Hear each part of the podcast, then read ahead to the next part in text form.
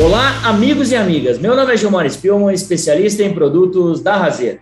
E esse é o Razer Cast, o podcast oficial da Razer, aonde nós falaremos com especialistas sobre todas as tecnologias e soluções para uma melhor produtividade em sua lavoura. Nesse episódio, falaremos sobre os pulverizadores da Valtra, com o especialista da fábrica, Jefferson Cook. Olá, Jefferson, tudo bem? Olá, Gilmar, tudo bem?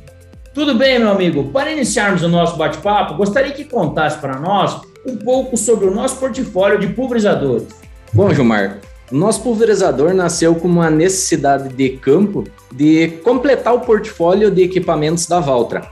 Então, lá em 2009, começou-se a trazer uma ideia de um projeto a campo para trazer uma linha de pulverizadores, auxiliando assim desde o início do plantio, tratos culturais e também colheita dentro de um portfólio completo, ou seja, o nosso portfólio da Valtra. E aí em 2011 foi lançado o primeiro modelo, o BS 3020. Posteriormente foi trazido uma segunda geração, o BS 3120, e hoje contamos no nosso portfólio com três modelos.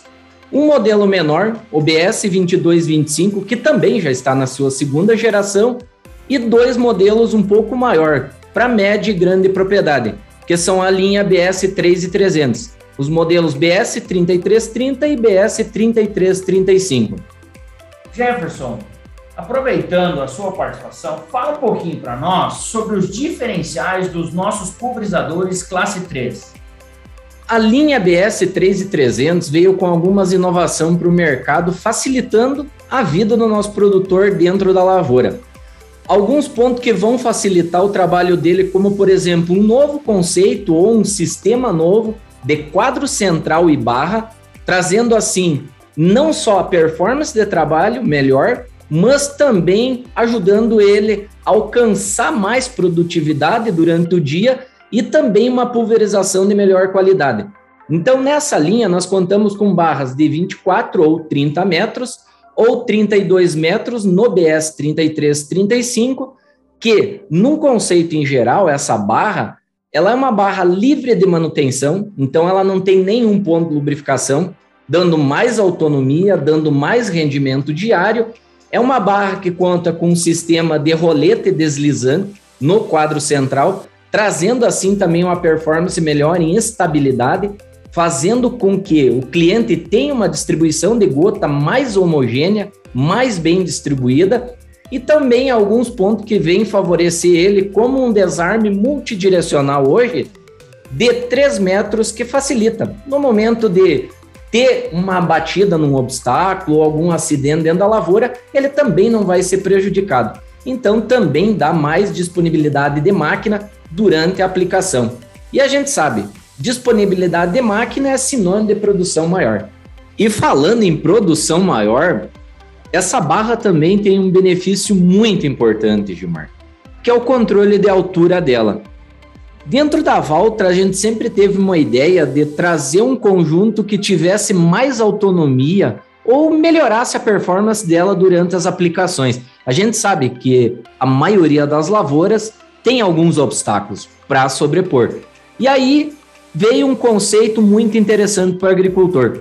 Hoje nós trabalhamos dentro desse conjunto de barra com três módulos de controle de altura. Um é o módulo de controle de altura manual, onde o operador faz todo o controle de altura de barra, tanto barra direita, quanto esquerda, quanto quadro central, através do manche. Então, o operador tem que interagir com ela levantando, erguendo, passando um obstáculo, uma curva de nível ou algum poste, alguma coisa dentro da lavoura. Tem o segundo módulo de controle, que é o passivo.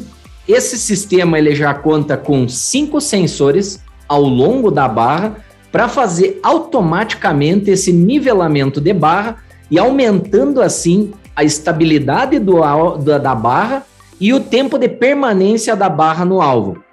E a cereja do bolo, como a gente gosta de falar, que é o controle ativo.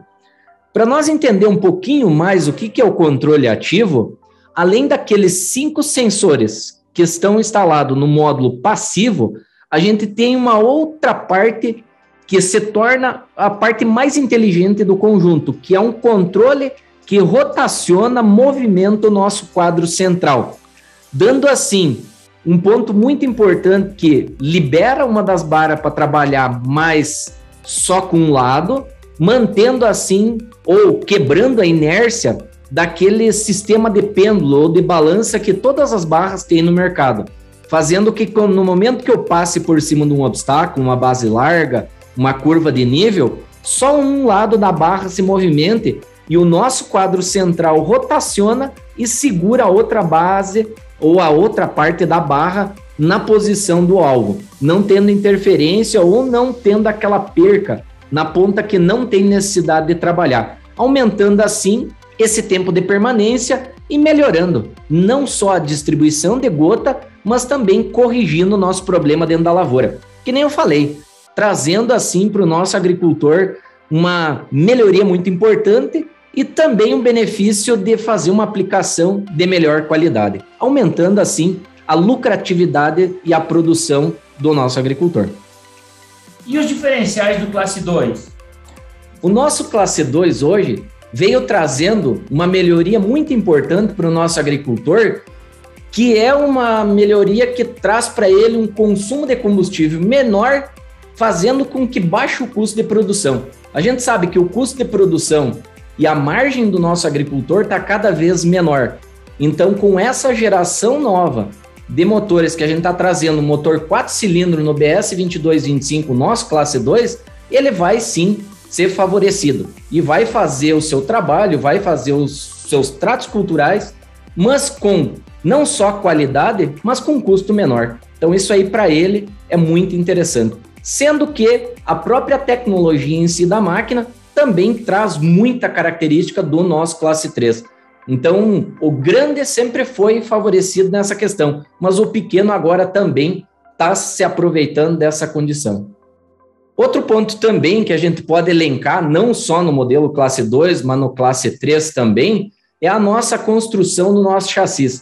Nós trabalhamos com um chassi flex frame. Esse chassi ele tem uma característica principal dele ser construído em viga C, todo ele parafusado, usando menos material na construção, trazendo para o mercado uma máquina mais leve, hoje é a mais leve da categoria, principalmente no classe 3, com chassis aí de 8.700 kg, 8.800, dependendo da configuração de barra colocado no classe 2, indo até 9.800 kg no classe 3. Então, se nós pegar e comparar com máquinas do mercado hoje, nós vamos ter praticamente a nossa máquina num peso com carga total, não só de máquina, mas de carga de cauda, no peso de uma máquina hoje que a gente encontra no mercado aí vazia da concorrência. Então isso também traz um sinônimo de consumo menor de combustível e aproveitamento melhor. É uma máquina que possibilita entrar anos num terreno mais úmido pós-chuva, num terreno mais inclinado, num solo mais leve, solto, e aí favorecendo essa condição. E além do chassi, também tem um outro benefício muito importante, que é os nossos eixos independentes e a nossa transmissão hidro 4x4 cruzada independente. Então não é uma transmissão que necessita de um bloqueio, uma parada de máquina e nada. Ela está constantemente trabalhando. E aí, com o auxílio da suspensão pneumática, mantendo as quatro rodas em contato com o solo, nós vamos ter um deslocamento mais estável, de melhor qualidade, mas também auxilia na estabilidade de barra, que é um fator muito importante na pulverização, mantendo essa barra mais tempo no alvo e colocando a nossa gota realmente no nosso alvo lá no problema, agredindo o problema que está lá dentro da lavoura. Então, se tem uma lagarta, tem uma ferrugem, a gente precisa de uma cobertura mais homogênea. E isso as nossas máquinas entregam, entregam com muita excelência. Chegamos ao final de mais um episódio do Razeira Cast e gostaria muito de lhe agradecer, Jefferson, pela sua participação. E já convido a todos, os amigos e clientes, a nos seguir em nossas mídias sociais. Razeira, melhor a cada sábado.